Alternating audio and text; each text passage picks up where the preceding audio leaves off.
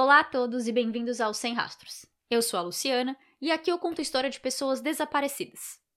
No dia 31 de agosto de 2021, a polícia da Flórida se reuniu em uma coletiva de imprensa para avisar que tinha solucionado três assassinatos acontecidos nos anos 2000 e 2001 e que o suspeito era um homem brasileiro que na época morava nos Estados Unidos.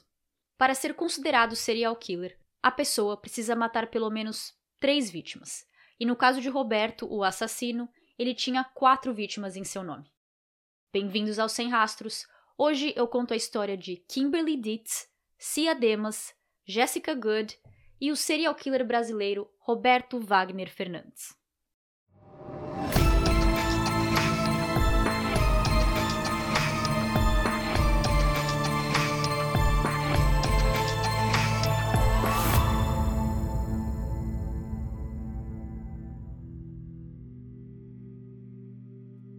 No dia 22 de junho de 2000, às 8 da manhã, Daniel e Vicky estavam dirigindo a caminho de seus empregos na Flórida, nos Estados Unidos, mais especificamente no condado de Broward. Ao cruzar duas ruas populares em seu bairro, eles viram uma mala de viagem entre o asfalto e a calçada. A mala estava em boas condições, eles pensaram que tinham conseguido um achado, então eles deram meia volta com o carro e pararam ao lado dela. Primeiro, Fick tentou carregar a mala até o carro, mas não conseguiu nem tirar um centímetro do chão porque estava muito pesada. Daniel tentou e a mesma coisa. Ele não conseguiu pegar de tanto peso. Ele começou a tentar de novo, mas despegou rapidamente quando se tocou que podia ter algo perigoso dentro, e o primeiro pensamento dele foi cobras. Daniel desistiu de tentar carregar a mala, mas decidiu descobrir antes de tudo o que tinha dentro e abriu um pouco do zíper. Assim que ele fez isso, o corpo de uma mulher saiu para fora, assustando os dois. A cena que Daniel usou para descrever a mulher saindo para fora da mala foi a cena do nascimento do ET em, no filme Homens de Preto. A mulher, que aparentava ter uns 30 anos, estava nua e em posição fetal, cabelos marrons e loiros e tinha quatro tatuagens. Uma blusa e um short saia floral foram encontrados dentro da mala também, que tinha apenas 60 centímetros por 120 centímetros. Um dos policiais chamados para a cena do crime disse que nunca vai esquecer a imagem da moça dentro da mala. Ele trabalhava como policial naquele bairro fazia seis anos e ele já investigou roubos, furtos, entre outros crimes, mas nunca um homicídio desse tipo, dizendo que a média de homicídios na área, onde a mala foi encontrada, é de um por ano. Os policiais fecharam a rua e procuraram por mais pistas por três horas, mas não encontraram nada.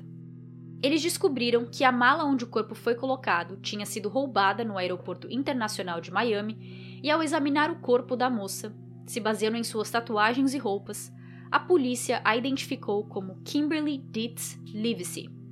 Não tenho certeza se eu estou pronunciando o nome dela corretamente. Espero que sim. Mais conhecida como Kim, ela nasceu no condado de Broward e se mudou para o condado de Miami meses antes de falecer. Eu vou colocar uma foto no Instagram para vocês entenderem, mas praticamente os Estados Unidos não divide seus estados por cidades e bairros, e sim por condados e cidades. Condados são áreas maiores que cidades que têm o seu próprio governo local. Por exemplo, no Brasil, eu morava no bairro Campo Belo, na cidade de São Paulo, no estado de São Paulo. Nos Estados Unidos, eu moro na cidade de Hollywood, no condado de Broward, no estado da Flórida. Então, por mais que os nomes sejam diferentes, as duas maneiras têm essa divisão de três. Então fica fácil de entender. Eu tô explicando tudo isso porque essa história envolve os dois condados, o de Broward e o de Miami. Eles são independentes um dos outros, então eles não necessariamente sabem o que está acontecendo no outro, quais crimes aconteceram, seus culpados. Então, vocês vão ver que esses três homicídios demoraram para serem conectados. Bom, Kim era a quarta de quatro filhos, sendo ela a única menina. Ela passou sua juventude saindo, festejando e bebendo, como a grande maioria dos jovens. Mas ao contrário da grande maioria, o uso de álcool e drogas continuou demasiado na vida adulta. Mesmo sem mais tantos amigos ou festas para frequentar, Kim se viu viciada, e foi apenas quando fez 29 anos que ela decidiu entrar em uma clínica de reabilitação. Ela foi, melhorou, saiu e três anos depois, em 1996, com 32 anos, ela conheceu seu marido Michael, de 33 anos na época. Ela estava morando e trabalhando em uma casa para pessoas com problemas de vício. e Michael, que também lutava contra um vício, morou lá por um tempo e conheceu Kim.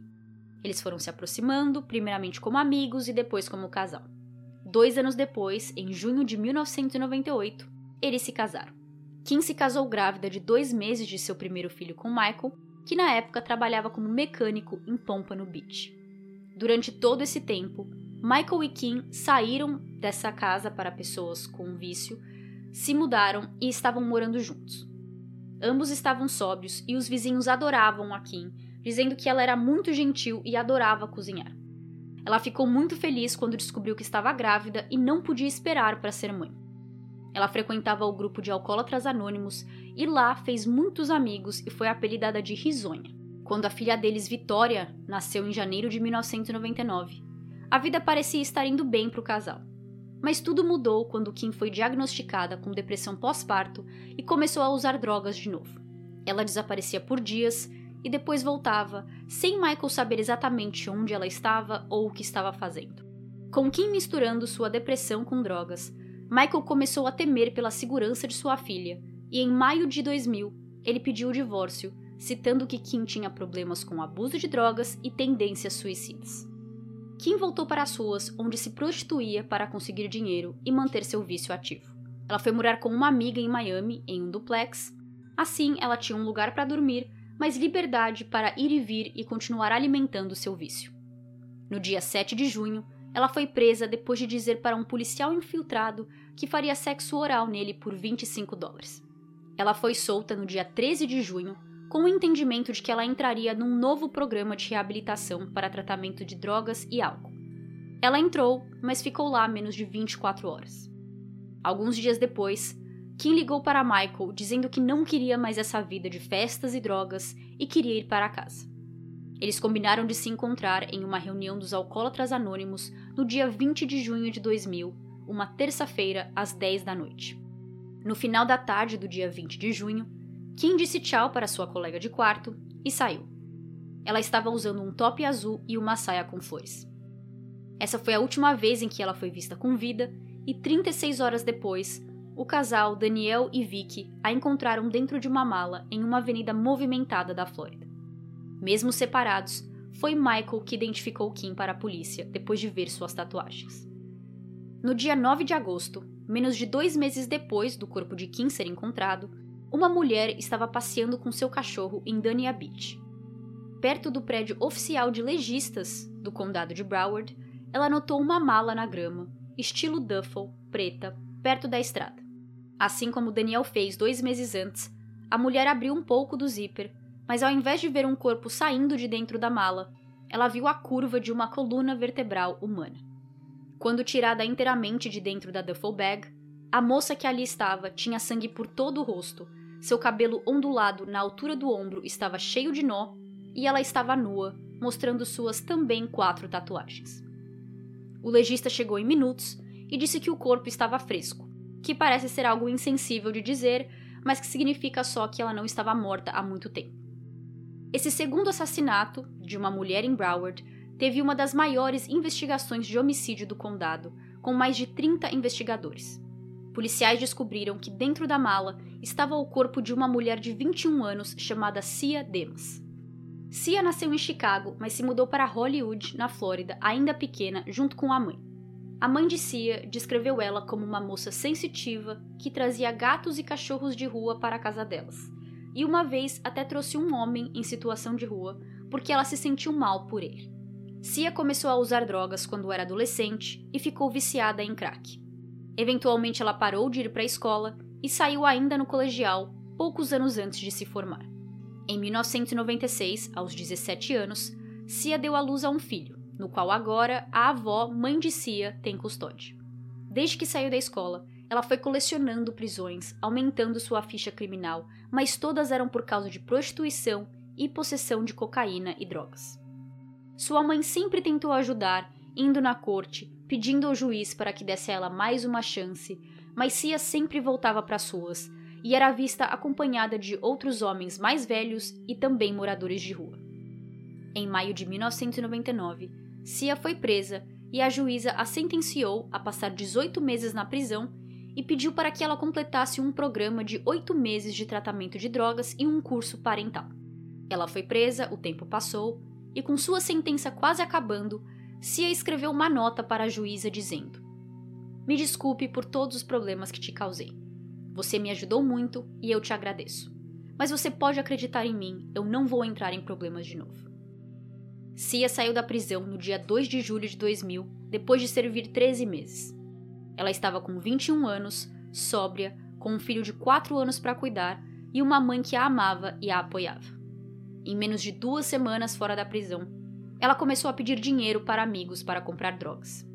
No dia 8 de agosto, outra prostituta chamada Nicole disse à polícia que ela e Cia estavam andando na Biscayne Boulevard, em Miami, quando lá pelas três da manhã, um homem em uma caminhonete de cor escura parou e mostrou várias notas de dinheiro para elas. Cia gostou do que viu, entrou no banco de passageiro e o homem foi embora com ela. Nicole descreveu ele como um homem branco de aproximadamente 40 anos com bigode. Menos de 24 horas depois, o corpo de Cia foi encontrado em Dania Beach. Não demorou muito para a polícia suspeitar que os assassinatos de Kim e Cia estavam conectados. Os dois casos tinham muitas similaridades. Ambas eram brancas, eram trabalhadoras sexuais, tinham tatuagens, estavam enfrentando problemas de vícios, ambas foram espancadas até a morte e foram deixadas dentro de malas em ruas movimentadas. As duas cenas do crime, que eram praticamente só o corpo e a mala onde elas foram encontradas, tinham evidências para coletar, como DNA e digitais. Essas evidências foram catalogadas, mas a tecnologia em 2000 ainda não era grande coisa. O caso de Kim e Cia viraram manchetes, foram divulgados na TV e jornais, mas logo foram esquecidos. É comum vermos casos de trabalhadoras sexuais não tendo o mesmo tempo de ar ou interesse das pessoas. Por também não se ter suspeitos, o caso esfriou aos olhos do público e ficou em segundo plano. Com dois corpos de mulheres achados em menos de dois meses e com outros assassinatos de prostitutas de anos antes ainda não solucionados no condado de Broward, detetives chamaram o FBI para ajudar. O FBI enviou seus especialistas em análise comportamental, tipo Criminal Minds, e ao completar a análise, eles disseram que o assassino provavelmente era homem e branco e que ele queria que os corpos fossem descobertos, vide colocá-los em ruas movimentadas. Eu imagino que a análise teve muito mais detalhes do que isso, mas eu não consegui achar mais nada na internet. Os especialistas também disseram que eles costumam fazer um perfil da vítima em casos de homicídios, mas com Kim e Cia sendo prostitutas era um pouco complicado por elas se encontrarem com várias pessoas diferentes todos os dias, com diferentes históricos e passados. Nos próximos 12 meses, FBI e investigadores seguiram mais de 250 pistas nos dois casos. Eles passaram dias indo e vindo das ruas, onde Kim e Cia trabalhavam, conversando com outras mulheres, tirando suas fotos e dando um questionário para que elas documentassem suas vidas nas ruas. Um dos detetives disse que ele tirava uma foto dessas mulheres e que quando ele voltava alguns meses depois, ele não conseguia reconhecê-las, porque elas estavam muito diferentes, ou por abuso de entorpecentes, ou por abuso de pessoas, como os clientes homens ou família. Essas visitas às ruas, conversando com as outras moças que lá moravam ou trabalhavam, não estavam dando certo. Então os policiais resolveram fazer uma operação, onde eles colocavam mulheres infiltradas como prostitutas nas ruas e elas prendiam os homens que se ofereciam para pagar. Elas fingiam aceitar fazer um programa com esses homens, iam com eles até um quarto do hotel e lá os prendiam e pegavam seus DNAs e informação. Muito se foi extraído por essa tática, mas o suspeito não foi pego. Ninguém desistiu e a polícia de Broward até contatou a Interpol para ver se existia algum caso similar em outros países e nada. Enquanto a polícia se dividia em times e cada um focava em uma linha de investigação, uma pista levou detetives até um hotel na Biscayne Boulevard, onde a gerente disse que tinha visto Kim na noite anterior dela ser encontrada morta. E ela disse que também achou uma mancha de sangue no carpete do quarto 133. Querendo muito que essa pista fosse verdade, policiais foram até o hotel, investigaram todo o quarto, procurando por cabelos, fibras, DNA, tudo. A gerente então joga uma mini bomba, dizendo que outra mulher costumava ir naquele motel. A Cia Demas. Agora, mais do que nunca, o caso de Kim e Cia estavam conectados. Ambas trabalhadoras sexuais, ambas frequentando o mesmo hotel, mas as pistas acabaram por aqui. Nenhuma evidência foi encontrada no quarto e o sangue no carpete era de um cachorro menstruado. Nos meses e anos seguintes a esses dois homicídios, o corpo de mais nove mulheres foram encontrados em vários lugares entre Broward e Miami. Um desses corpos era o de Jessica Good, uma mulher de 24 anos. Ao contrário de Kim e Cia, no qual eu consegui achar reportagens que falavam delas e de quem eram antes de virarem notícias pelo pior motivo possível, eu não consegui achar nada sobre Jessica. Pelo seu nome ser um pouco mais comum que o da Kim e da Cia, por ser um caso no começo do século XXI, quando a internet estava só começando, e provavelmente pelas minhas habilidades não muito boas de pesquisa, eu não consegui achar mais sobre a vida dela. Se isso não fosse frustrante o bastante, é graças a uma ação de Jéssica, enquanto viva, que policiais puderam finalmente escrever solucionado no caso das três mulheres. Jéssica era esperta e sabia que nem sempre encontraria pessoas boas ou que só queria sexo. Ela sabia que precisava ter medidas de segurança para navegar pelas ruas. E por isso, e graças a isso, podemos colocar essas moças e seus familiares para dormir em paz. Eu posso não ter muito para falar sobre ela e como foi sua vida antes de morrer, mas eu gostaria de reiterar sua importância. O corpo de Jéssica foi encontrado boiando na Baía Biscayne, em Miami, no dia 30 de agosto de 2001, então um ano depois de Kim e Cia serem encontradas. Ao contrário delas, que foram mortas espancadas, Jéssica tinha sido esfaqueada no peito várias vezes. Quando ela foi identificada pelos policiais como Jessica Good, detetives descobriram que ela tinha um namorado e foram conversar com ele. Jéssica tinha um plano de segurança com seu namorado, onde sempre que podia, ela falava sobre os homens no qual ela tinha ou ia se encontrar.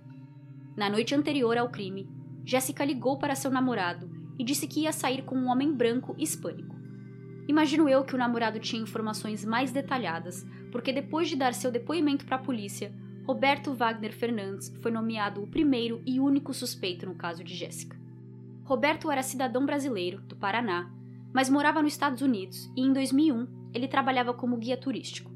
Ele tinha uma van da empresa, que era usada para fazer essas tours pela cidade de Miami, mas ele também usava o veículo para fins pessoais. Eu acho que Jéssica também deve ter comentado sobre isso com o namorado, fazendo com que os policiais soubessem onde procurar e encontraram o nome de Roberto bem rápido. Contudo, o nome da pessoa e a pessoa em si são coisas diferentes. Quando detetives chegaram na casa de Roberto para interrogá-lo, eles encontraram sua van estacionada na frente da casa, mas nada de Roberto. Jéssica foi descoberta no dia 30 de agosto de 2001 e Roberto voou de volta para o Brasil no dia 1 de setembro. A justiça é lenta e não foi diferente nesse caso, principalmente se tratando de um fugitivo internacional. O Brasil e os Estados Unidos não tinham um acordo de extradição em 2001 e a polícia da Flórida ainda nem sabia se o Roberto era com certeza o culpado e sim apenas o principal suspeito no caso de Jéssica pelo caso dela ter sido um ano depois do de Kim e Cia, e no condado de Miami, e não no de Broward, ainda demorou 10 anos para conectarem os três homicídios. Mesmo com toda a burocracia envolvendo os dois países, a polícia dos Estados Unidos solicitou a ajuda da polícia do Brasil, e segundo os americanos, os brasileiros foram muito amigáveis e prestativos. O Brasil informou os americanos que Roberto tinha passagem na polícia no Brasil e por isso tinham suas digitais no sistema. Eles enviaram as digitais para os Estados Unidos e em 2011 elas voltaram como sendo as mesmas encontradas em duas cenas de crime, na de Jessica e em mais uma, de Kim ou Cia, mas eu não achei qual delas. Também foi apenas em 2011 que esses DNAs foram colocados em um banco de dados e o sistema identificou que as três mulheres tinham sido mortas pelo mesmo suspeito, porque o DNA combinava nos três casos. Com dois casos de Broward e um caso de Miami conectados, a polícia dos dois condados resolveram trabalhar juntos. Os detetives americanos subiram num avião e foram contentes para o Brasil, pensando que estavam próximos de resolver um caso de uma década atrás. Ao chegar no Brasil, foram informados que Roberto Fernandes tinha morrido em 2005 num acidente de avião, indo do Brasil ao Paraguai. Eu não sei como que os policiais não ficaram sabendo disso antes de ir para o Brasil, se eles não podiam telefonar e perguntar, ou um e-mail, ou se não passou pela cabeça deles de checar se o cara ainda estava vivo ou no Brasil mesmo. Mas foi o que aconteceu. Eles aproveitaram o tempo lá para investigar mais a fundo. eles descobriram que o motivo pelo qual a polícia brasileira tinha as digitais de Roberto é porque ele foi acusado de matar sua esposa Daniele em 1996. Ele chegou a ser preso e foi para julgamento, mas absolvido depois de alegar legítima defesa. Além disso, Roberto não era um cara muito legal e fez muitas inimizades por onde passou, incluindo a família de sua falecida esposa. Em 2003, ele foi acusado por uma mulher por estupro e, juntando todas essas informações, detetives americanos começaram a duvidar que Roberto tinha realmente morrido e que ele podia ter fingido sua morte e escapado para outro país. Roberto já foi comissário de bordo e tinha licença de piloto, então ele sabia pilotar um avião. A polícia da Flórida, junto ao FBI e o Departamento de Justiça brasileira, começaram então a planejar uma exumação do corpo de Roberto para determinar se ele estava morto e para comparar seu DNA com os achados nas mulheres assassinadas. Nesse último ano, entre 2020 e 2021, o caixão de Roberto foi aberto e restos humanos foram encontrados. Seu DNA era consistente com o suspeito desconhecido das cenas do crime, concluindo que Roberto tinha morrido de verdade e que ele era o culpado pelos três assassinatos. Uma coletiva de imprensa foi realizada em 31 de agosto de 2021 20 anos e um dia desde a morte de Jessica Good. Detetives informaram os jornalistas e o público do fechamento desses casos e entraram em detalhes sobre como chegaram no nome de Roberto e como confirmaram sua participação nos crimes. Eles falaram que Roberto já tinha morrido e sobre isso um dos detetives disse: Eu gostaria de estar aqui mostrando a mugshot dele. Infelizmente, fomos privados desse prazer. Saber que seus últimos momentos vivos foram aterrorizantes faz com que eu me sinta melhor. Se não fosse por Jéssica ter um namorado e conversar com ele sobre seus encontros, Roberto provavelmente nunca teria sido pego, já que suas digitais e DNA não estavam no banco de dados americanos. Detetives complementaram, dizendo não acreditar que Roberto matou apenas três pessoas. Os registros de entrada e saída deles dos Estados Unidos têm furos, o que pode ser devido a ele ser piloto e ter viajado com sua própria aeronave, não apenas com companhias aéreas públicas. Tem também o detalhe de que tudo isso aconteceu antes dos ataques terroristas do 11 de setembro em Nova York, que foi quando os aeroportos e companhias aéreas começaram a ser mais rígidas, com a documentação necessária para viajar. A coletiva de imprensa termina com eles fazendo um chamado geral, pedindo para qualquer pessoa com informação sobre Roberto contatar a polícia.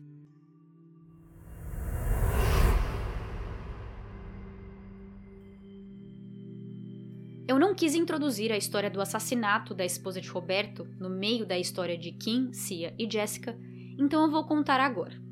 Quase tudo que eu vou falar a partir de agora saiu de três reportagens ótimas e detalhadas do uglobo.com.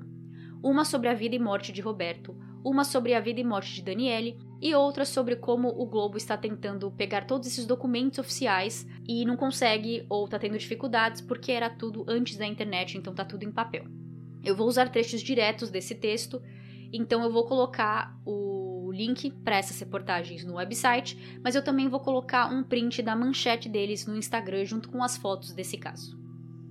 No dia 18 de novembro de 1996, à 1h30 da manhã, Roberto, com 31 anos, foge de seu prédio na rua Piauí, em Londrina, com sua filha de 5 anos, depois de assassinar sua esposa, Daniele Bolsas, de 27 anos, a tiros dois tiros atingiram Daniele, um no abdômen e outro no tórax.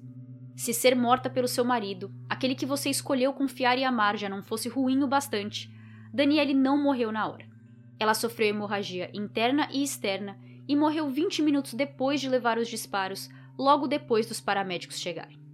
Não demorou muito para Roberto ser pego, e quando foi, ele alegou legítima defesa, dizendo que Daniele tinha ameaçado matá-lo depois de atender a uma ligação de uma prostituta no qual Roberto estava se relacionando. A trabalhadora sexual, de 24 anos, foi ouvida como testemunha no caso de Daniele, e ela disse que Roberto tentou afogá-la na banheira do motel onde se encontraram dias antes do homicídio. Ela estava dentro da banheira quando Roberto, bêbado e drogado com cocaína, a agrediu com uma garrafada e tentou afogá-la. Ela disse que se esforçou muito para sair da banheira e chegar até a porta do quarto. E só quando ela abriu a porta, Roberto parou de atacá-la. Ela disse: Ele se acalmou, pediu para que eu vestisse a roupa nele e saímos calmamente do motel. Eu nem quis fazer uma reclamação na portaria, com medo de ser agredida novamente. Ela foi a um hospital e recebeu cuidados para seus ferimentos, incluindo pontos no bumbum. Mesmo assim, Roberto disse que quem foi agredido a garrafadas foi ele, porque a prostituta queria mais dinheiro do que o combinado. Sobre Daniele e Roberto terem começado a brigar por causa da ligação dela, é verdade, pois ela confirmou essa chamada para a polícia. Ela disse que o cheque que Roberto a deu parecia ser falso, e ela queria checar a veracidade dele ou pedir por outra forma de pagamento. No prédio, vizinhos também deram seus depoimentos. A vizinha do casal, que morava no mesmo andar, disse que depois de ouvir os disparos, ela correu até o apartamento deles e encontrou a porta destrancada. Ela entrou e achou a porta do quarto fechada com sangue na maçaneta. Nisso, a mãe de Roberto chegou e, por último, os paramédicos. Outra vizinha conversou com a polícia e eu vou ler o parágrafo exato da reportagem porque está muito bem escrito. Abre aspas. A vizinha que morava em cima do apartamento de Roberto e Daniele contou à polícia civil que ia se deitar no início da madrugada quando sentiu uma vibração na parede, como se um objeto tivesse sido arremessado num apartamento vizinho. A vizinha relatou que quando foi à janela, viu várias pessoas do prédio vizinho olhando em direção ao seu edifício. Naquele momento, ela disse que sentiu um cheiro forte de álcool. Em seguida, ouviu o momento que Daniele teria dito Beto, e ele teria respondido calma. Ela ainda teria chamado por outros dois nomes antes de ser baleada. Fecha aspas. Mesmo com o depoimento da trabalhadora sexual, dos vizinhos e com Roberto fugindo da cena com sua filha logo após cometer o assassinato, ele foi considerado inocente na acusação de homicídio pois alegou legítima defesa. Segundo a reportagem do o Globo, ele disse que Daniela estava descontrolada, bêbada, sob efeito de remédios e agindo injustificadamente. Ainda na reportagem, é dito que Roberto fazia várias viagens entre Estados Unidos e Brasil entre 1996 e 1999, mas não fala o ano exato que ele se mudou para lá ou como ele se mudou para lá, se ele foi com visto de turismo ou green card ou o que seja quando ele decidiu ficar nos Estados Unidos, na Flórida, que deve ter sido entre 1999 e 2000, ele conseguiu o um emprego no qual ele ainda tinha quando matou Jessica Good, o de guia turístico para uma empresa de turismo. E por um tempo ele também foi comissário de bordo no Aeroporto Internacional de Miami. No dia 20 de junho de 2000, Roberto matou Kimberly, a espancando. Em 8 de agosto, matou Cia, também espancada. No dia 28 ou 29 de agosto de 2001, matou Jéssica, a esfaqueando 17 vezes no peito. O corpo de Jéssica foi encontrado no dia 30 de agosto de 2001 e no dia 1 de setembro, apenas dois dias depois, Roberto pulou em um voo para o Brasil e nunca mais voltou para os Estados Unidos. Em 2003, ele foi acusado de estupro por uma mulher e hoje em dia ainda existem três processos no nome dele na Justiça do Paraná, mas esses são mantidos em sigilo em 13 de dezembro de 2005, Roberto, agora com 40 anos, saiu do Brasil com destino ao Paraguai em um avião bimotor da marca e modelo Cessna 310. Como piloto licenciado, ele sabia pilotar bimotores. Mas enquanto sobrevoava pela Argentina, ele perdeu o controle do Cessna e, junto ao avião, caíram em um pantanal no município de Misiones, a 300 quilômetros de Foz de Iguaçu. Nos destroços foram encontrados 600 litros de gasolina, que para a polícia era prova de que Roberto tinha planos de continuar fazendo viagens depois de sua parada no Paraguai. O corpo de Roberto foi enterrado no mesmo cemitério onde Daniele descansava, ao lado dela. Daniele conheceu Roberto em 1989, casou-se em 91 e engravidou em 93. Em 1996, ele a matou e ela foi enterrada em um cemitério em Londrina, onde seu nome completo foi escrito na lápide, incluindo o sobrenome Fernandes, que ela adotou de seu marido. Em 2005, foi a vez de Roberto morrer e colocaram seu corpo ao lado do dela no mesmo cemitério. Eu sei que eu tô repetindo essa informação, mas eu queria saber se o sangue de vocês ferveu como o meu ao saber que não só colocaram o sobrenome dele na lápide dela, sendo que ele a matou, como quando ele morreu, também colocaram ele ao lado dela. Inacreditável. Daniele ganhou uma rua com seu nome em 1999, no bairro Jardim Tropical, em Londrina. Se você pesquisa pelo nome dela, Daniele Bolsas Fernandes, no Google, a primeira coisa que aparece é um mapinha com a rua João Batista Santana escrito. Eu não consegui entender o que isso significa, se aquela rua era chamada de Daniele e agora mudou para João, ou se essas duas pessoas dividem o mesmo nome de rua, ou o que significa. Eu não entendi direito, mas é o que aparece quando você pesquisa no Google. Eu apertei naquele bonequinho laranja para ver fotos do local, e é uma rua curta de comprimento, sem saída e bem acabada, com mata em volta, meio alagada até. Se alguém for de Londrina e sabe o porquê dessa rua ter dois nomes, ou porque o nome de Daniele é atrelado a essa rua, por favor me fale, eu adoraria saber. E como vocês viram, independente de ela ter ou não uma rua, o sobrenome Fernandes foi incluído no nome dela também. O jornal o Globo disse que desde que a coletiva de imprensa saiu, confirmando Roberto como um assassino, eles vêm solicitando dados sobre ele, Daniele e outros processos no Tribunal de Justiça do Paraná, Ministério Público do Paraná e a Polícia Civil do Paraná. As três entidades responderam, dizendo ter dificuldades em obter esses documentos por serem antigos e em papel. Entre 1993 e 2005, 26 mulheres envolvidas com prostituição ou drogas foram assassinadas no condados de Miami e Broward. Alguns já foram solucionados no passado, e agora, com mais esses três casos, 11 das 26 vítimas continuam com seus casos não solucionados. Roberto chegou a receber o apelido de assassino da mala, já que duas de suas vítimas oficiais foram encontradas dentro de uma, mas se você procurar por esse termo no Google, vai achar outro caso não relacionado que aconteceu em 2004, onde um homem foi assassinado por sua esposa, desmembrado, colocado em malas e jogados em uma baía. Na coletiva de imprensa, detetives disseram que não conseguiram localizar a família de Cia Demas e Jessica Good para comunicá-los dessa boa notícia mas que eles esperam que eles estejam por aí e que vão ver a notícia de que suas meninas podem finalmente descansar. O ex-marido de Kim, Michael, foi localizado e ele compareceu à coletiva e até subiu no palco para agradecer os policiais e detetives que solucionaram o caso de sua ex-esposa e mãe de sua filha. Roberto pode nunca ter sido preso, mesmo quando se teve a chance, já que ele foi absolvido do homicídio de sua esposa, mas o karma, se podemos acreditar em karma, chegou em sua vida quando, ao fugir do Brasil para fugir de seus crimes e inimigos, ele morreu. Esse caso não é de desaparecimento ou não solucionado, como eu costumo fazer, mas por ser na Flórida, onde eu moro, envolvendo um serial killer brasileiro, de onde eu sou, achei válido pesquisar e ver se eu conseguia achar material bastante para fazer um episódio completo sobre.